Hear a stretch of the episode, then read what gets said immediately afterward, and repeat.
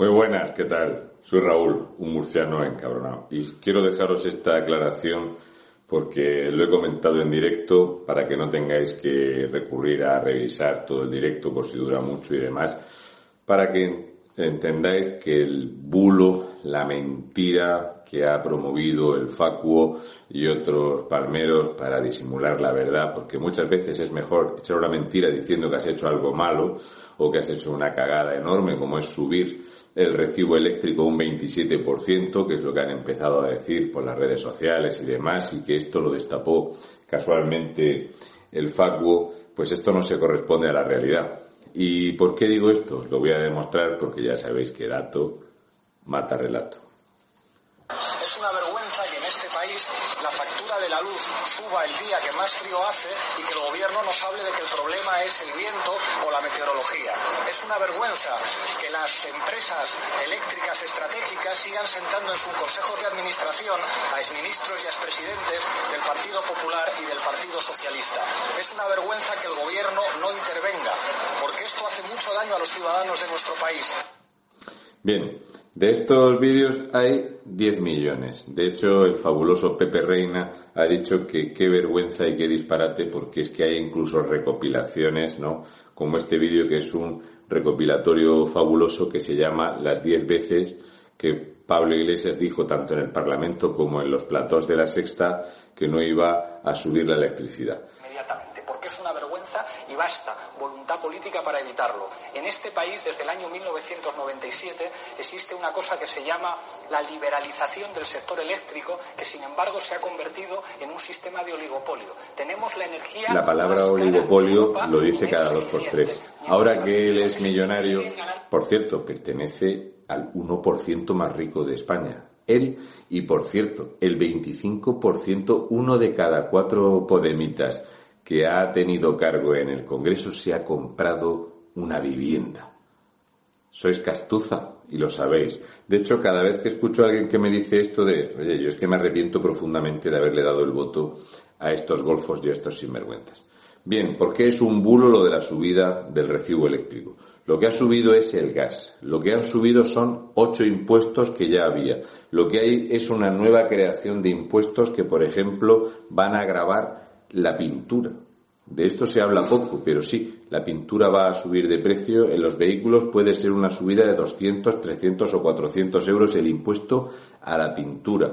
Los impuestos propios, estos nuevos que les han puesto por el gramaje de contaminación, pues hace que de media sean unos 980 euros de subida y un coche eléctrico que además tenga eh, motor, ¿no? Un híbrido, pues va a tener una subida mínima de 750 euros. Esto se hace con resiliencia y transversalidad. Pero si el coche es totalmente eléctrico, no te escapas de los nuevos impuestos porque la pintura, el blanco, el rojo y otras tonalidades tienen una subida de impuestos por los metales de la pintura. De esto se habla poco. Han subido y van a subir todos los impuestos. Nadia Calviño ya ha dicho que tiene que subir la presión fiscal en España por lo menos por lo menos 10 puntos. 10 puntos, que van a ser los de sutura de la puñalada que nos van a pegar con el atraco. Los datos reales son estos. Esto es pasado directamente de un directivo de Iberdrola, cuando nos decía que el precio máximo que se había visto en España de, la electricidad, de este kilovatio hora, pues teníamos un precio mínimo de 4 céntimos, ha desaparecido de la facturación. De hecho, el precio más bajo que vais a encontrar es 0,7, es el precio más bajo, y el precio más alto rondaba aproximadamente los 14, ¿eh? los 14 céntimos por kilovatio hora. El precio medio, unos 9 céntimos de kilovatio hora. Todo esto ha desaparecido. Actualmente, los precios, los máximos, los veis en esta franja que empiezan a partir de las 5 de la tarde, de hecho os lo pondré en la miniatura del vídeo, esta imagen para que la tengáis ahí, porque es un bulo y es mentira que la subida eléctrica sea un 27%. La subida eléctrica en el tramo que va desde las 5 de la tarde hasta las 11 de la noche es una subida del 244% del precio. Apuntadlo bien un 244%, la tarifa eléctrica más cara de Europa. Cuando llegaron al poder, Pedro Sánchez, de la mano de los etarras separatistas que le trajo Pablo Iglesias, el precio de la electricidad en España era el cuarto más caro de Europa.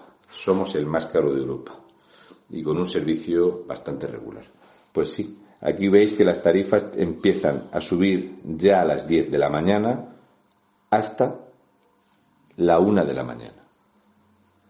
Todo el día el consumo va a subir.